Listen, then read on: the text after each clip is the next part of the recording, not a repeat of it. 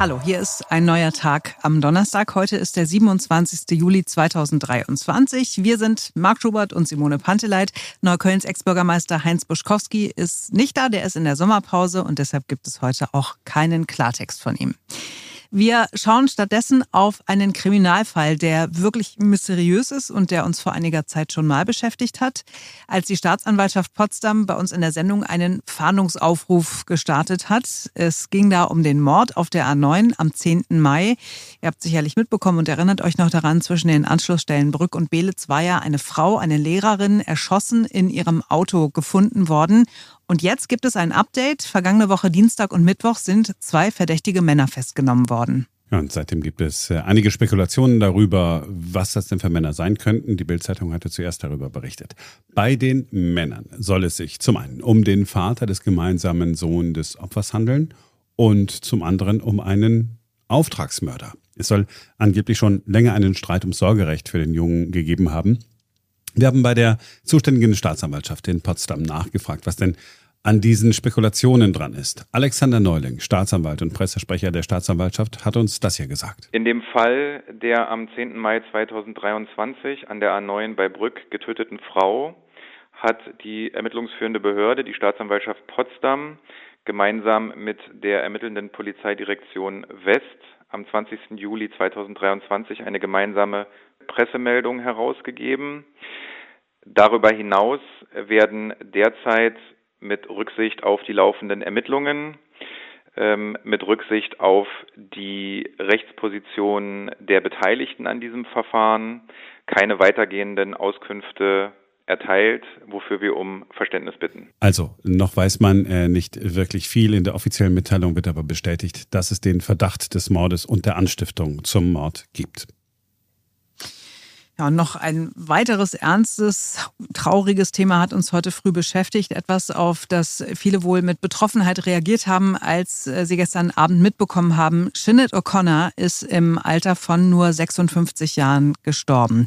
Und wer ihr Leben und ihre Karriere so ein bisschen mitverfolgt hat, der hat auch mitbekommen, dass beides nie einfach war. Sie hatte sehr, sehr viele Aufs und Abs. Ja, das wird jetzt alles nochmal thematisiert in den äh, vielen Nachrufen. Ähm, sie hat nach eigener Aussage als Kind ganz schlechte Erfahrungen zu Hause gehabt, ist von der Mutter misshandelt worden, ist dadurch auf die schiefe Bahn geraten. Man hat sie dann in ein Internat gesteckt, wo sie missbraucht worden sein soll.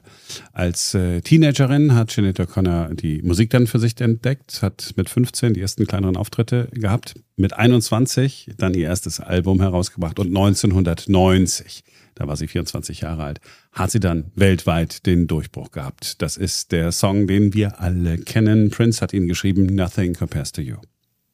Ja, dieser Erfolg scheint ihr aber nie was bedeutet zu haben. Sie hat sich in der Musikwelt auch nie so wirklich wohlgefühlt und hat sich auch ganz schön verscherzt mit diversen Menschen, wie zum Beispiel mit Frank Sinatra oder auch Miley Cyrus durch unterschiedliche Aktionen und äh, fragwürdige Aussagen. Was vermutlich auch daran lag, dass Shinnet O'Connor seit Jahren unter psychischen Problemen gelitten hat und gefühlt immer auf der Suche war. Auf der Suche nach dem perfekten Partner, auf der Suche nach dem perfekten Glauben. Sie war viermal verheiratet, hat sich zwischendurch als lesbisch geoutet. Das hat sie dann später widerrufen. Sie hat sich zur Priesterin weihen lassen, soll im jüdischen Kabbalah glauben und in der Rastafari-Religion ihr Glück gesucht haben und ist später dann zum Islam übergetreten.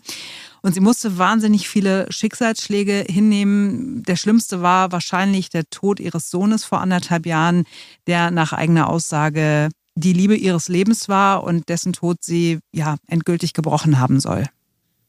Welch ein, welch ein Leben. Ne? Also mhm. es ist ja ja, man kann es sich kaum vorstellen. Weltweit äh, ist mit Bestürzung auf den Tod von Sinead O'Connor reagiert worden. Vielleicht nehmen wir mal als, äh, als, als Beispiel Brian Adams, äh, der hat äh, bei Twitter geschrieben oder X, wie es jetzt heißt.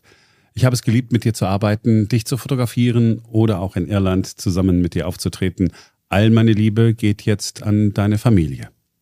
Ja, und dieser Familie, allen voran ihren drei Kindern, wünschen wir alle Kraft der Welt, um mit diesem Verlust irgendwie fertig zu werden.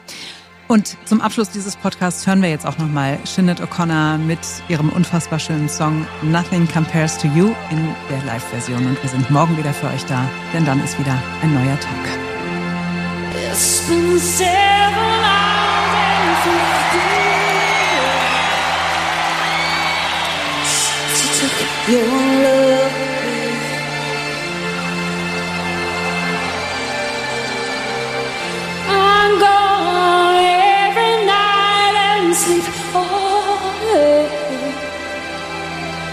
since you took your love away.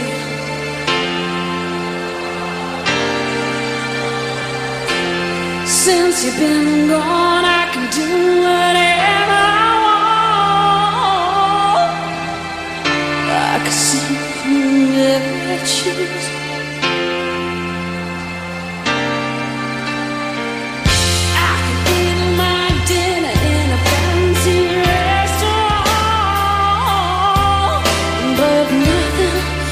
said nothing can take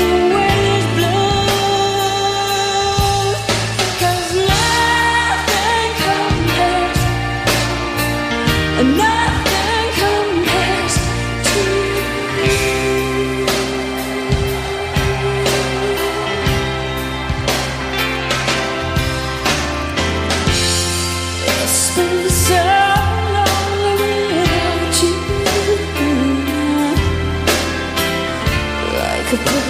ourselves.